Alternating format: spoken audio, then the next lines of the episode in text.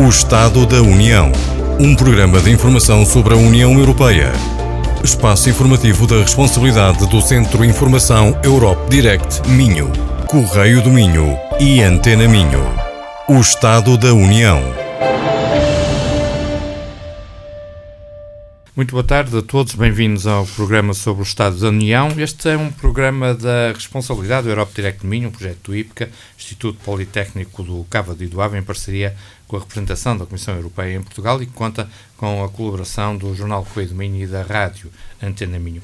Abordaremos os principais destaques do mês neste programa, acompanhados por um ilustre painel de reconhecido mérito, composto por Alexandra Silveira, diretora do mestrado de Direito da União Europeia e coordenadora do Centro de Excelência Jean Monnet da Universidade do Minho. E hoje, infelizmente, por motivos de força maior, não podemos contar com o nosso painel com Pedro Frofo, coordenador do Grupo de Estudos em Direito da União Europeia da Universidade do Minho. No entanto, esta conversa vai ser moderada por mim, Paulo Monteiro, e por Alzeira Costa, coordenadora do Europe Direct de Minho. Por isso, muito boa tarde a todos, bem-vindos a mais um Estado da União. O mês de julho ficou marcado pela publicação do Relatório Geral sobre o Estado de Direito de 2023. Este documento apresenta um relatório sobre o estado atual do Estado de Direito na União Europeia, como também apresenta uma avaliação da situação em cada Estado-membro. O principal objetivo deste relatório é identificar, detectar, prevenir e auxiliar os Estados-membros a encontrar atempadamente as falhas e desafios da aplicação do Estado de Direito nos seus respectivos Estados. O Estado de Direito é um importante valor da União Europeia, tal como a democracia ou os direitos fundamentais. Na prática, o Estado de Direito atua como um princípio estabilizador da situação política e económica da União Europeia, limitando o poder dos governantes e garantindo os direitos fundamentais para todos os cidadãos. Neste programa, vamos perceber em que estado se encontra este valor na União Europeia e se houver se houve avanços significativos na correta aplicação do Estado de Direito em alguns países da União Europeia. Acompanhem por isso mesmo, mais um programa do Estado da União. E neste primeiro painel vamos uh, começar por Alessandra Silveira, aliás, uh, uh, ilustre de hoje, única, mas sempre prestigiante a sua presença. Começamos por Alessandra. quais são as novidades deste relatório sobre o Estado de Direito da União Europeia? Olá, Paulo. Boa tarde de, de verão, não é? Portanto, estamos aqui os resistentes neste dia de sol intenso e agradável. O resto já foi tudo para férias. É, e, portanto, vamos ter assim um programa mais levezinho, provavelmente também mais curto, mas, é, mas vamos lá, com muito gosto, não é? Pois é, Paulo. A Comissão Europeia publicou, a 5 de julho, o relatório de 2023 sobre o Estado de Direito, como disse. Este relatório uh, apresenta uma síntese da situação do Estado de Direito na União Europeia e uma avaliação individualizada, como disse bem, da situação do Estado de Direito em todos os Estados-membros, em cada um dos Estados-membros. E uh, o que, que, a Comissão Europeia pretende basicamente com isso? É? Este já é o quarto relatório sobre o Estado de Direito que uh, anualmente vem sendo publicado. O que, que a Comissão Europeia pretende com isso? Pretende detectar e prevenir os desafios emergentes em relação ao Estado de Direito e apoiar as reformas relacionadas com o Estado de Direito, sempre baseadas num contínuo diálogo com as autoridades nacionais. Portanto, o tom é um tom muito cordial, um tom de muita cooperação, no sentido de apoiar os Estados-membros a resolver os seus problemas, a ultrapassar as suas fragilidades. E para formular uh, as suas conclusões e recomendações a cada Estado-membro, a Comissão Europeia utiliza uma metodologia de avaliação qualitativa anônima. É assim que se chama, metodologia de avaliação qualitativa anônima. Ou seja, a Comissão Europeia procede a uma ampla consulta que envolve não só as autoridades públicas, né, as informações que colhe junto das autoridades públicas nos distintos Estados-membros, mas também a sociedade civil dos distintos Estados-membros. Portanto, há consultas permanentes a entidades representativas, a ordens profissionais, e isto é feito anonimamente, precisamente para que as, as respostas sejam o mais fidedignas possível. É? E aparentemente o esforço da comissão tem resultado, porque 65% das recomendações individualizadas que foram feitas no relatório do ano passado já foram total ou parcialmente prosseguidas, segundo apurou a própria Comissão Europeia. 65%. Portanto, é um instrumento que resulta. Mas eh, o que efetivamente se avalia neste relatório anual? É? Quais são eh, os pontos apreciados pela Comissão Europeia? Ora, são apreciados os desenvolvimentos do Estado de Direito nos distintos Estados-membros em quatro dimensões. Quais seriam elas? Primeiro, o funcionamento do sistema de justiça. Tá? E aqui a Comissão Europeia focaliza a independência do sistema de justiça, a qualidade, a eficiência do sistema de justiça para chegar às suas conclusões. Depois há uma segunda dimensão que é o enquadramento anticorrupção. E aqui é focalizada a efetividade das políticas nacionais no combate à corrupção, como é que desenvolvimentos, que medidas estão a ser adotadas. Depois, uma quarta dimensão que é avaliada é o pluralismo e a liberdade dos mídias, focalizando a independência das entidades regulatórias, do setor, mas também a transparência e a concentração da propriedade dos mídias, que é muito importante a equidade na atribuição de publicidade pública, né? as publicidades institucionais, quem é que as veicula, etc., como é que isto é distribuído, se é distribuído de uma forma equitativa. Além disso, a segurança dos jornalistas e o acesso à informação também é, é, é um critério utilizado pela Comissão Europeia, e ainda a governança do serviço público de comunicação. Tá? Portanto, tudo isso é apreciado para fazer um retrato daquilo que é o pluralismo e a liberdade dos mídias. E depois, uma quarta dimensão diz respeito aos controlos e equilíbrios institucionais, ou seja, os chamados freios e contrapesos, os mecanismos de controlo recíproco quanto ao exercício do poder, não é? Os chamados checks and balances, não é? Em inglês. E aqui a Comissão Europeia focaliza a qualidade e a abrangência do processo legislativo nacional, o que, que está a ser regulado, o que, que ainda não foi regulado. Não é? Além disso, focaliza o papel do Tribunal Constitucional e das autoridades independentes nos Estados-membros, designadamente o provedor de justiça, por exemplo, mas também o papel da sociedade civil nas organizações de salvaguarda do Estado de Direito, é um critério tido em conta pela Comissão Europeia. Não é? Como é que a sociedade civil está organizada e como é que intervém é, na salvaguarda do Estado de Direito. Ora, por que, que isso tudo é relevante? É relevante porque não existe democracia sem Estado de Direito. Como nós temos dito neste programa, na ausência de Estado de Direito, a democracia se converte na tirania da maioria circunstancialmente no poder. Tão simples quanto isso. Não existe exercício de poder legítimo na ausência de Estado de Direito, na ausência de um conjunto de normas que ordenem e moderem o exercício do poder. E por isso é indispensável esse monitoramento externo que é levado a cabo pela Comissão Europeia, né? este tomar o pulso do funcionamento do Estado de Direito nos distintos Estados-membros, sobretudo diante da, da, da deriva autoritária é? da deriva de violação do direito internacional que nós estamos a vivenciar um pouco por todo lado, é? que é muito grave. Mas o Estado de Direito também é indispensável à própria sobrevivência da União Europeia, porque atualmente as decisões no domínio do direito civil, mas também no domínio do direito comercial e outros, de qualquer tribunal, de qualquer Estado-membro, devem ser automaticamente reconhecidas e aplicadas no outro Estado-membro. As decisões judiciais de um Estado-membro são automaticamente reconhecidas e aplicadas no outro Estado-membro. Um mandado de detenção europeu, por exemplo, emitido num Estado-membro, tem de ser imediatamente executado no outro Estado-membro para prosseguimento da ação penal ou cumprimento de uma pena. Na União Europeia, nós não temos processo de extradição. Nós temos um, um, um, mecanismo próprio, que é o mandado de detenção, que é emitido por um Estado em relação ao outro. E isso tudo tem de ser imediatamente cumprido.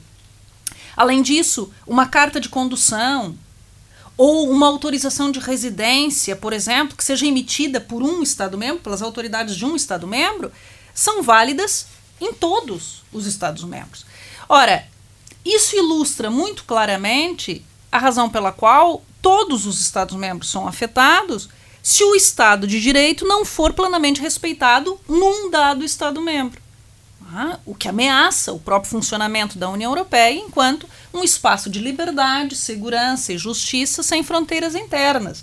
As fronteiras continuam, nós não temos é controlos de fronteiras, portanto, por conta das, da livre circulação de pessoas, de serviços, de mercadorias, de capitais, há uma livre circulação entre os Estados-membros. E, portanto, por isso tudo, uh, o funcionamento do Estado de Direito é não só importante para cada Estado individualmente considerado, como para a União Europeia no seu conjunto.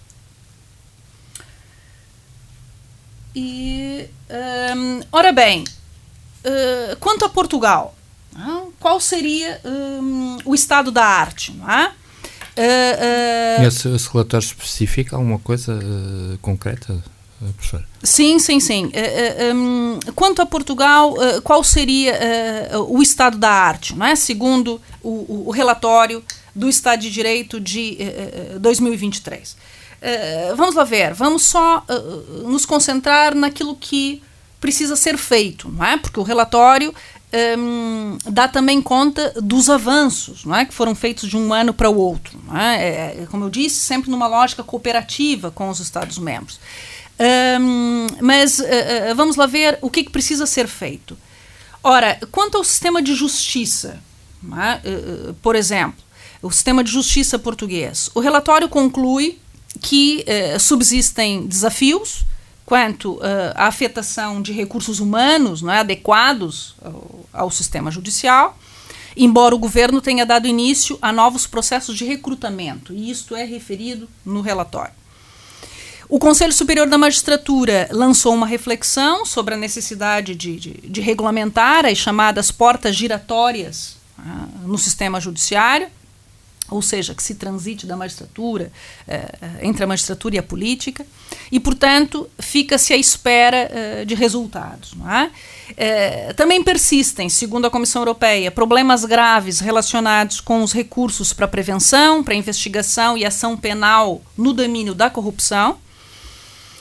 Além disso, a aplicação e o acompanhamento de normas em matéria de conflitos de interesse por parte dos altos funcionários da Assembleia da República do governo continuam a suscitar preocupações à Comissão Europeia.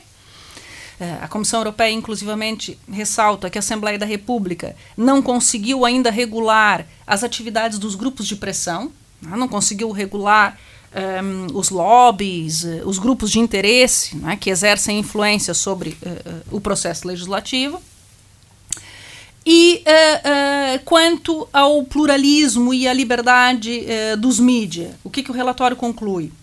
Conclui que os riscos de interferência governamental nos meios de comunicação social continuam a ser considerados baixos. Né? Portanto, há um, alguma normalidade quanto a isso. Mas a Comissão Europeia alerta que a precariedade da profissão jornalística continua a ser um motivo de preocupação apesar uh, de uh, o fornecedor de serviços públicos de comunicação social ser independente, segundo a análise da Comissão Europeia, a Comissão Europeia alerta que persistem desafios no que respeita aos recursos. Nós estamos a falar sobretudo da RTP, não é?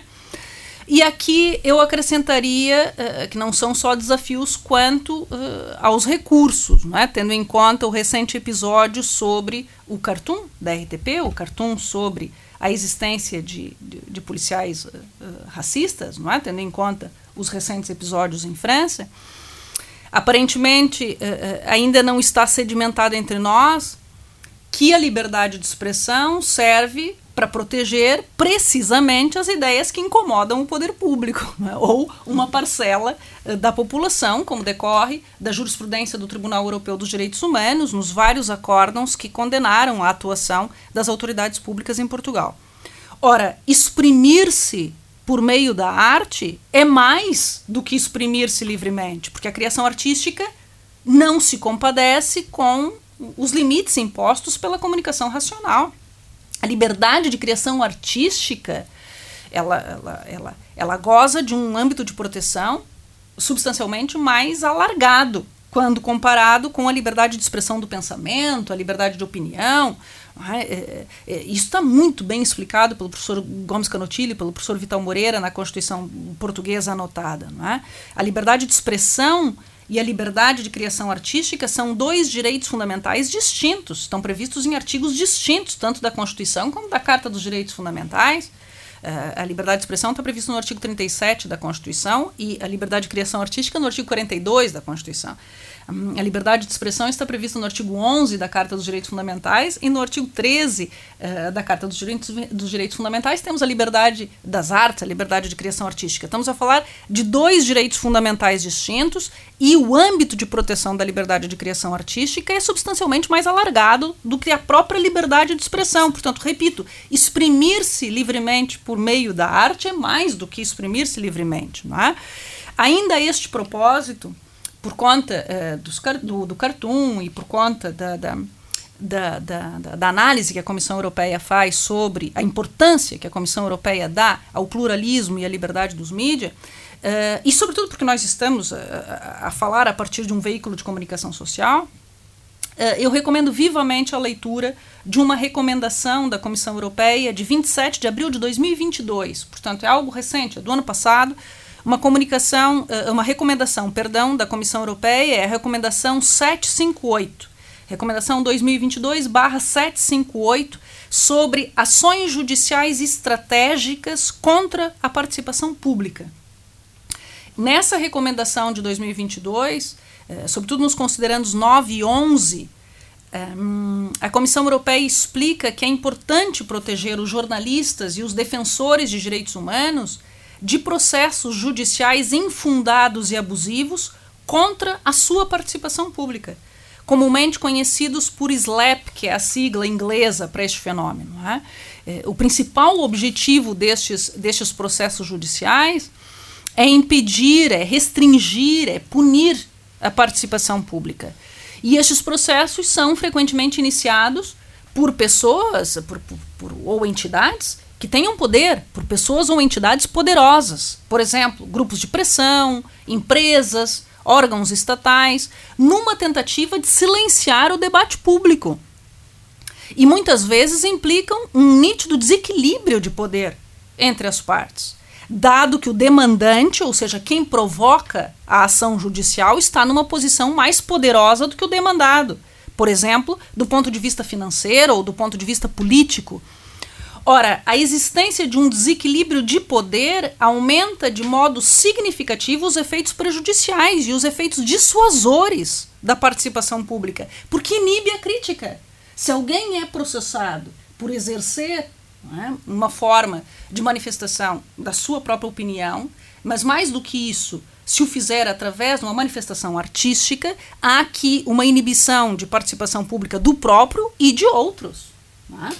E, portanto, isto é, é, põe-nos a pensar seriamente é, sobre é, o estado da arte quanto à liberdade, a liberdade dos mídias. É? E falou também, há bocado, já falou sobre precariedade que no fundo acontece em toda a Europa, mas quais são as, as recomendações específicas para Portugal neste campo? Ora bem, portanto, nós fizemos aqui o apanhado daquilo que o, que o, que o, que o o relatório, não é? Faz o estado da arte sobre aqueles, aquelas quatro dimensões e o, o, quais são as recomendações específicas que o relatório do Estado de Direito de 2023 uh, faz em relação a Portugal.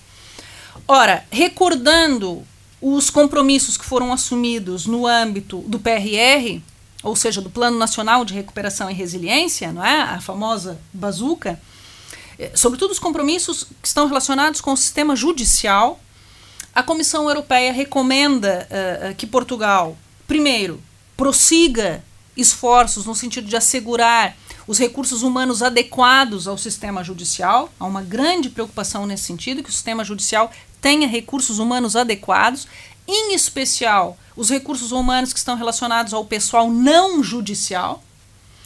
E para melhorar a sua eficiência, claro, em particular no que tange aos, aos, aos, aos tribunais administrativos e fiscais, estes são a grande preocupação da Comissão Europeia neste momento, e, sobretudo, porque, como nós sabemos, uh, uh, os funcionários judiciais estão em greve em Portugal, e essa paralisação tem um grande impacto no próprio funcionamento do sistema judicial. Portanto, quem vive em Portugal e está cotidianamente não é, a conviver com isso, confirma-se que a apreciação da Comissão Europeia faz sentido. Além disso, a Comissão Europeia sugere que Portugal prossiga esforços para reforçar a transparência da distribuição de processos judiciais, a distribuição dos processos judiciais, em especial acompanhando a implementação de novas regras de distribuição eletrônica, ou seja, a transição digital nos tribunais pode ajudar a evitar interferência na escolha dos juízes, os juízes que se, se encarregam não é, de determinado processo, que essa escolha seja feita através de uma, de uma escolha eletrônica. Né?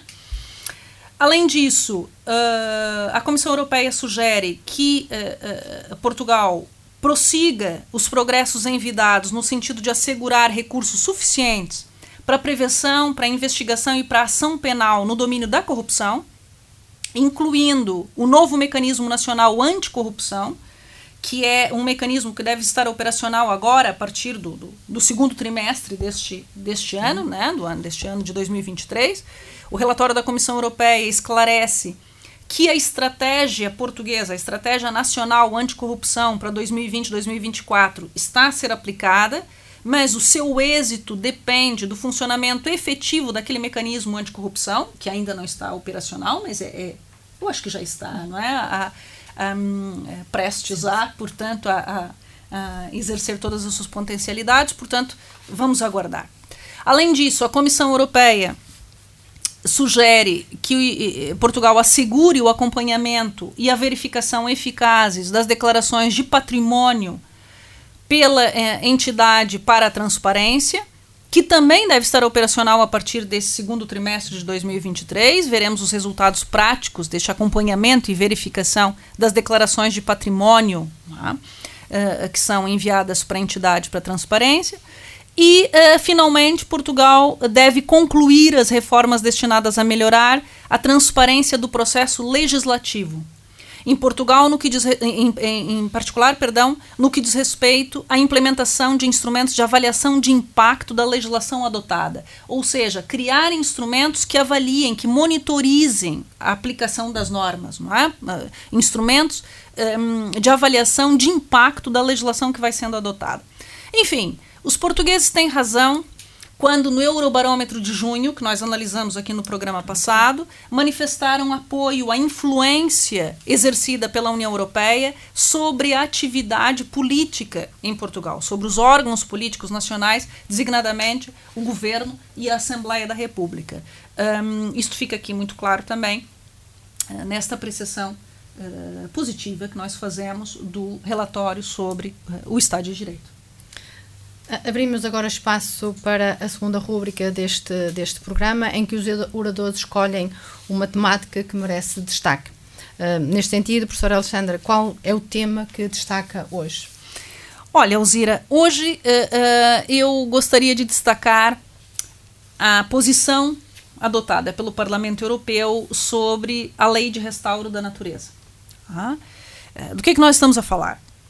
Ora, o plenário do Parlamento Europeu aprovou, a 12 de julho, a sua posição de negociação quanto à chamada Lei de Restauro da Natureza, que é um, uma proposta de regulamento, na verdade, chama-se lei em sentido genérico, mas é uma proposta de regulamento europeu que concretiza a estratégia da biodiversidade que foi adotada pela União Europeia. É, por enquanto, uma posição do Parlamento Europeu. É? Uh, uh, convém que os nossos uh, ouvintes percebam como é que isso funciona. O Parlamento Europeu adota uma posição que vai agora seguir para negociação em trílogo, uhum. onde o Parlamento Europeu e o Conselho da União, onde tem assento os nossos representantes a nível ministerial de cada Estado-membro, não é? Uhum. Conselho da União, que é atualmente presidido por Espanha. Tá? Então, como eu dizia, nos trílogos, o Parlamento Europeu e o Conselho vão tentar chegar a um acordo com a Comissão Europeia sobre a versão final deste regulamento, desta lei, não é? Desta lei europeia, entre aspas, porque na União Europeia Uh, os atos legislativos é? são adotados através uh, de regulamento, uh, basicamente, e um, os atos normativos são as diretivas, os regulamentos, as decisões, mas aquilo que nos interessa aqui agora é um regulamento, não é? E os nossos ouvintes poderiam perguntar, sim, mas por que, que o Parlamento Europeu e o Conselho vão negociar com a Comissão? Porque é a Comissão quem propõe as leis na União Europeia. Portanto, essa é uma proposta da Comissão Uh, cuja posição do Conselho já foi adotada e agora o Parlamento Europeu também adotou a sua posição quanto à proposta da Comissão. Né? E agora eles vão reunir-se todos para chegar a uma. A ver se chegam, né? A uma posição final. Ou seja, a proposta ainda vai voltar ao Parlamento Europeu para uma uh, votação final. Né? Mas se a proposta da Comissão tivesse sido rejeitada agora né, pelo Parlamento Europeu, a Comissão Europeia eh, já havia anunciado que não voltaria a propor uma versão alternativa, pelo menos nessa legislatura. Portanto, foi muito importante que tenha sido aprovada essa proposta.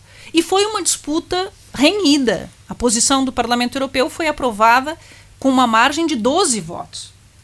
E tudo embalado com grandes manifestações à porta do Parlamento Europeu em Estrasburgo, com agricultores e produtores agrícolas por um lado, jovens e ativistas ambientais por outro, inclusive Greta Thunberg, eh, que de resto encheram as galerias do hemiciclo, o que denota um exercício de cidadania à escala europeia que importa assinalar, é bom quando isso acontece, não é? grande mobilização da sociedade civil, da comunidade científica. É importante que os cidadãos percebam que aquilo que se decide eh, nas instituições europeias afeta o seu cotidiano e de que maneira.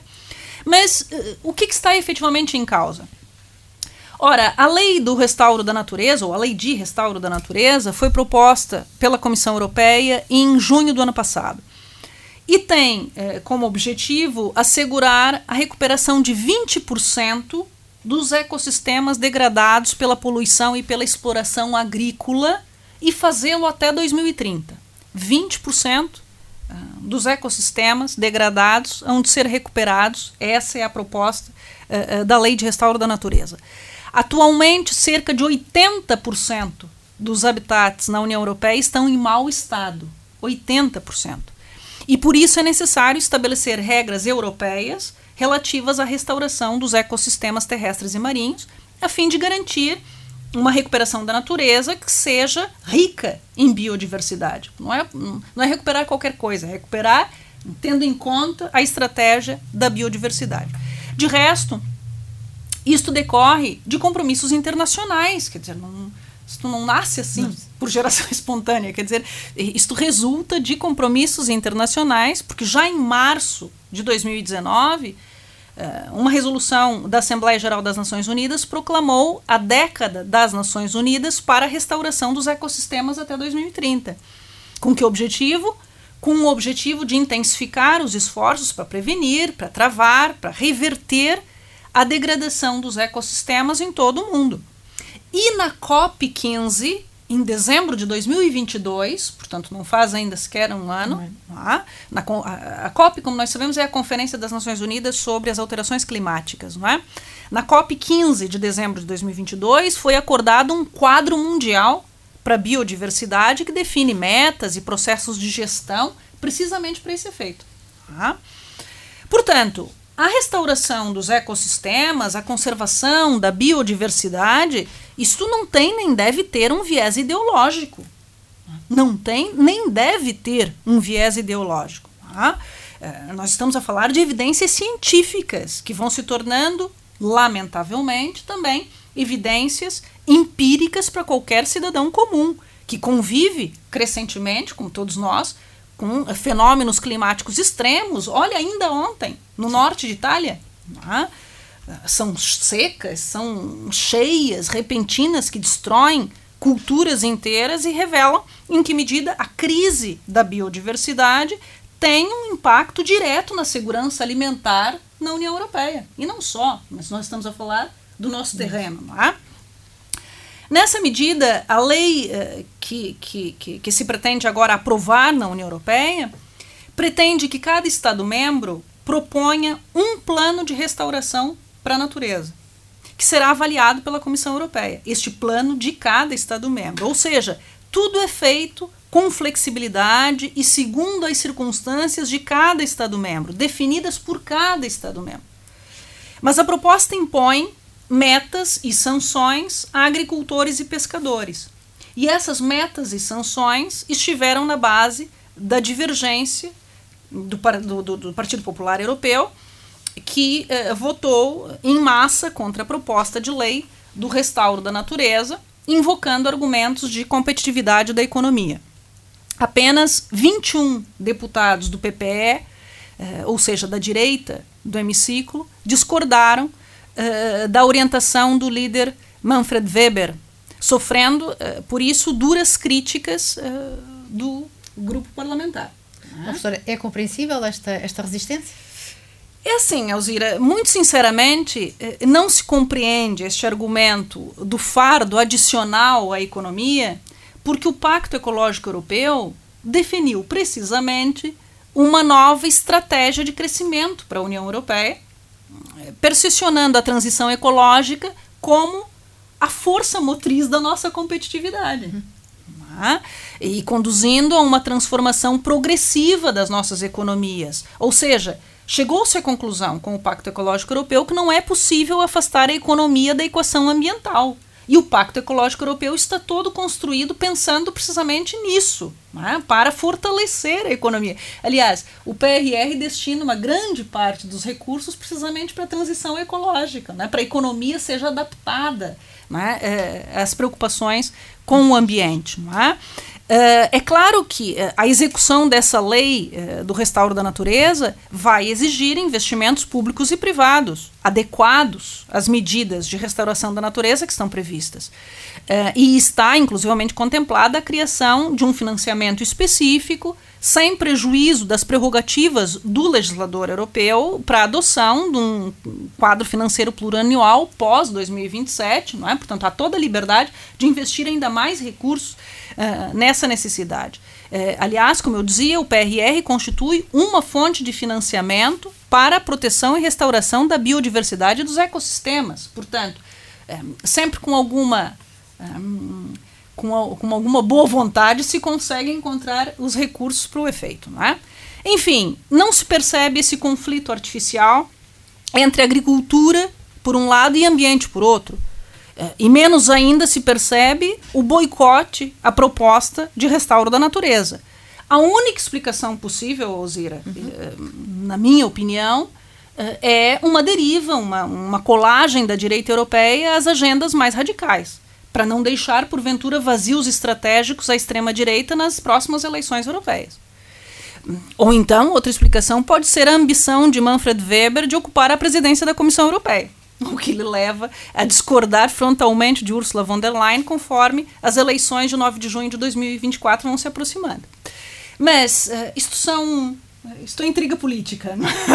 é, o, que, o que importa é, e agora pergunto, a rejeição da proposta realmente ajuda a proteger o mundo rural, os pequenos agricultores, os pastores e pescadores artesanais, cujas vidas dependem dos recursos da natureza? Como se 70% das terras agrícolas na Europa sofrem de pobreza nutricional? Como se 84% das espécies cultivadas que são relevantes para a nossa alimentação dependem da existência de abelhas e insetos polinizadores? A sua conservação é estratégica para a nossa segurança alimentar, porque 50% das culturas dependentes de polinizadores já enfrentam consideráveis déficits de, déficits de polinização na Europa. Se as abelhas desaparecerem ninguém mais come? Não, come. É, é preciso polinizar manualmente os pomares, por exemplo. Né? Mas a verdade é que estudos recentes demonstram que as abelhas domésticas, essas que estão associadas à, à produção de mel através da apicultura, complementam, mas não substituem as duas mil espécies de polinizadores selvagens que existem atualmente na Europa e que precisam ser conservadas. Uhum. Né? Portanto, nada disso é à toa, está tudo muito bem pensado, tudo muito bem calculado. Não é? Uh, professora, qual foi então o, o, o resultado dessa votação e, e, quais são, de certa forma, os, os novos desenvolvimentos?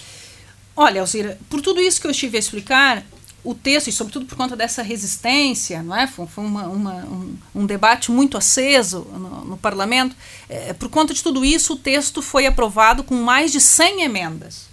E nessa medida ficou muito aquém do que havia sido negociado pelos relatores do dossiê da, na Comissão do Ambiente do Parlamento Europeu, não é? Uhum. Porque a, a, Comissão Europeia faz uma proposta e depois isto foi negociado um, e, e, e, no âmbito do Parlamento Europeu e, e houve um, relatores designados né, para este dossiê no âmbito da Comissão do Ambiente do Parlamento Europeu.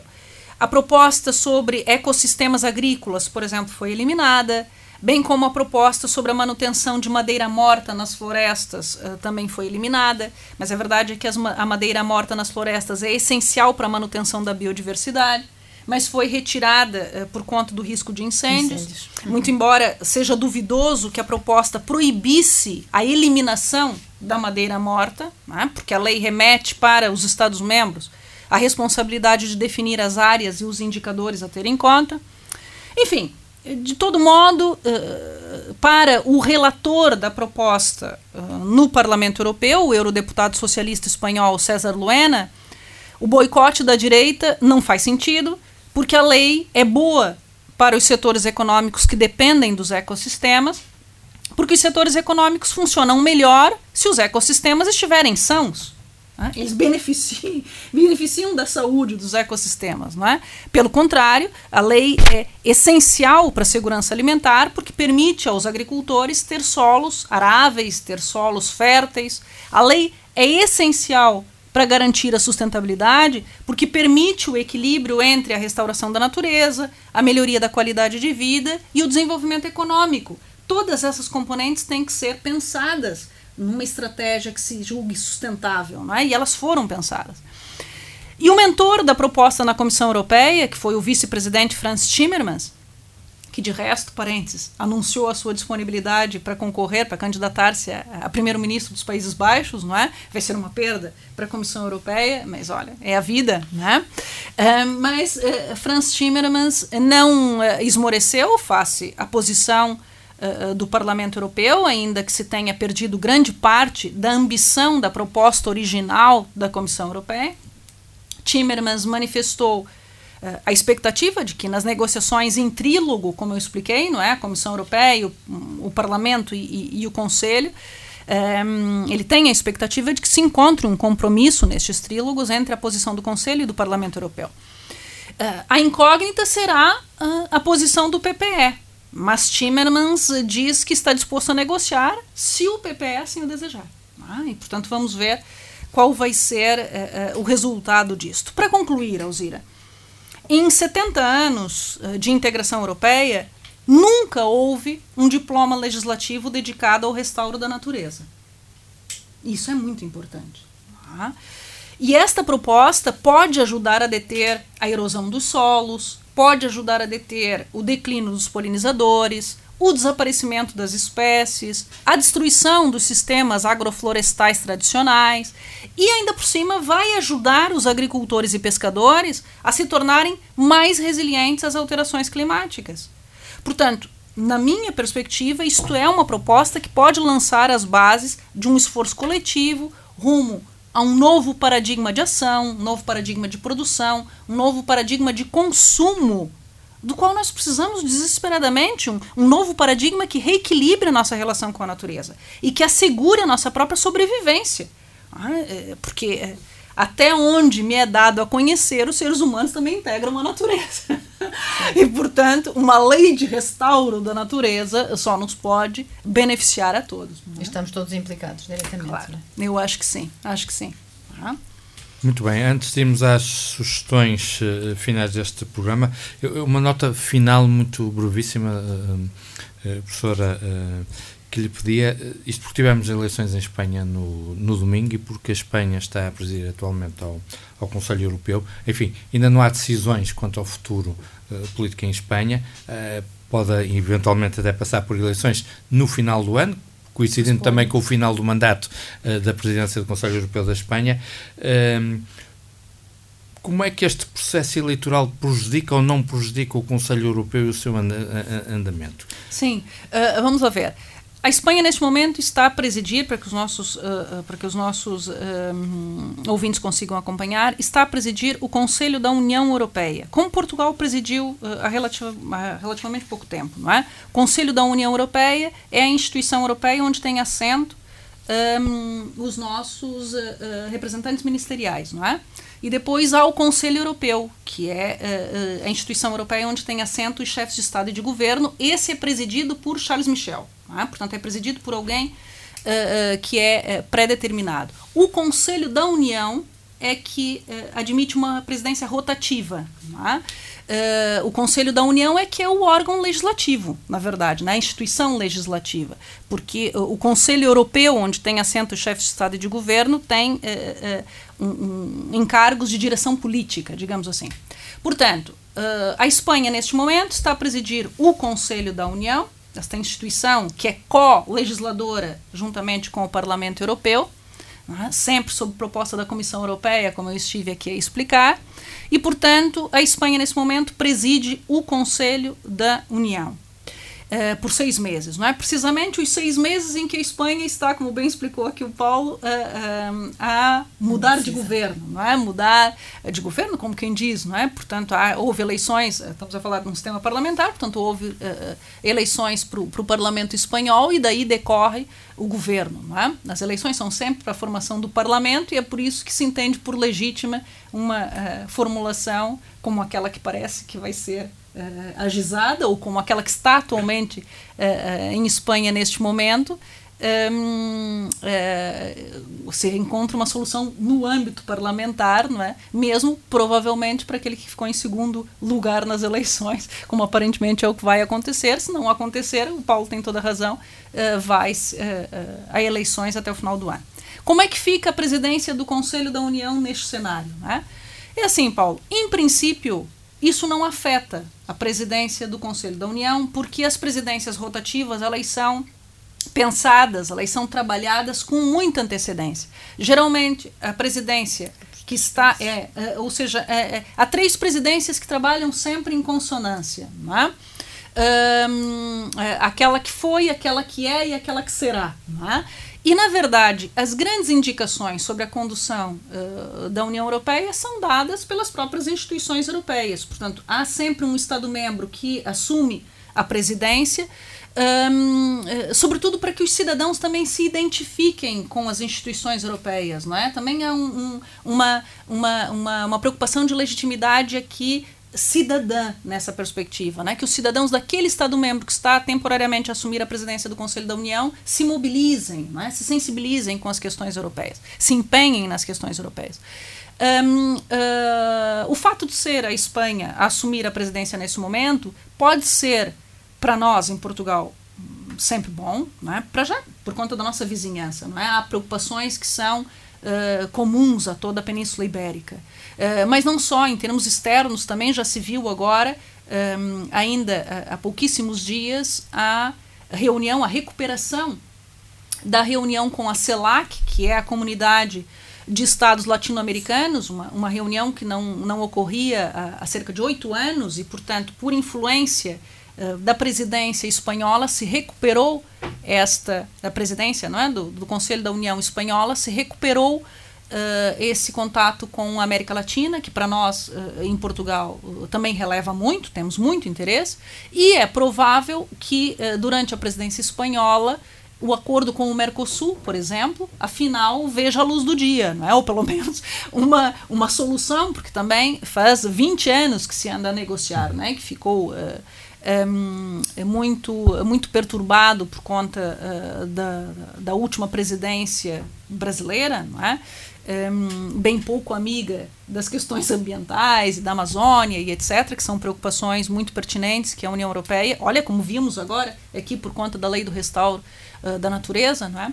E, portanto, pode ser que a presidência uh, espanhola uh, consiga este feito de concluir o, o, acordo com o Mercosul, também há um acordo com o Chile, um acordo com o México, que, ti, que tiveram bons avanços agora nessa última reunião do, do, dos países, uh, quase 60 países se reuniram é, em Bruxelas e, portanto, os, os, os, os Estados-membros da CELAC reunirem-se com os Estados-membros da União Europeia.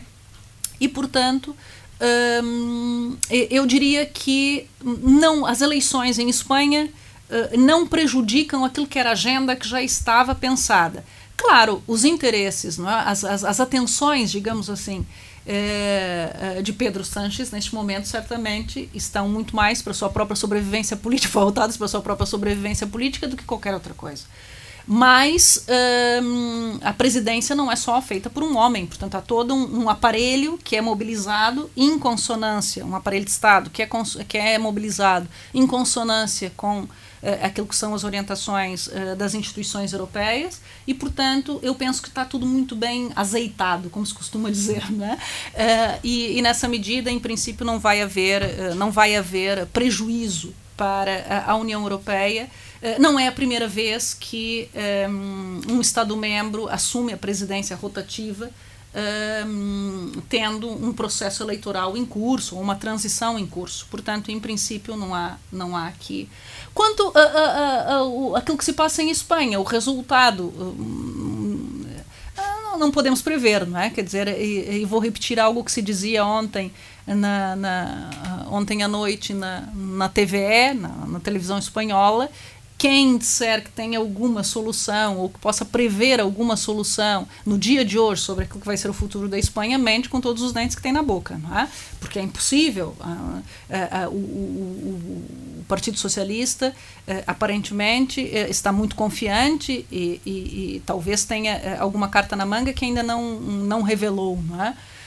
Um, uh, e aparentemente quem ganhou as eleições uh, um, não tem não, tem demonstrado, não tem demonstrado, é, já não está tão confiante, não, não, não de, tem demonstrado grande contentamento, não é? Ontem ainda Feijó esteve aqui em Santiago de Compostela numa postura muito acabrunhada, até inclusivamente, e portanto uh, aparentemente a solução uh, uh, vai ser um, um, um, novo, um novo governo do, do, do, PSOE, se conseguirem.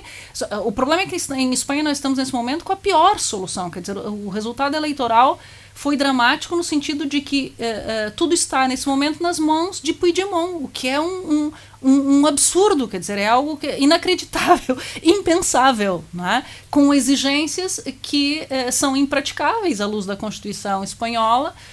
Um, um referendo para efeitos de secessão e, e a sua um, Seja ilibado exatamente, de, de não é? E portanto, e portanto uh, uh, é, é, é, praticamente impossível. Portanto, vamos ver se ele recua, equacionando, porventura, que se a Espanha for novamente a votos, tendo em conta o resultado muito uh, dramático da, da, do nacionalismo catalão nessas eleições, porque eles reduziram drasticamente o número de, de deputados na, no parlamento se forem ainda novas eleições, a tendência é reduzir ainda mais o número de deputados um, dos independentistas catalães. E, portanto, nessa perspectiva, se ele quiser evitar né, este risco, porque certamente vai tudo fugir para o voto útil, se ele quiser evitar esse risco, é aceitar as condições que lhe vão ser propostas. E aí, provavelmente, tenhamos um, um governo do, do Partido Socialista apoiado pelos, pelos nacionalismos, de uma maneira geral.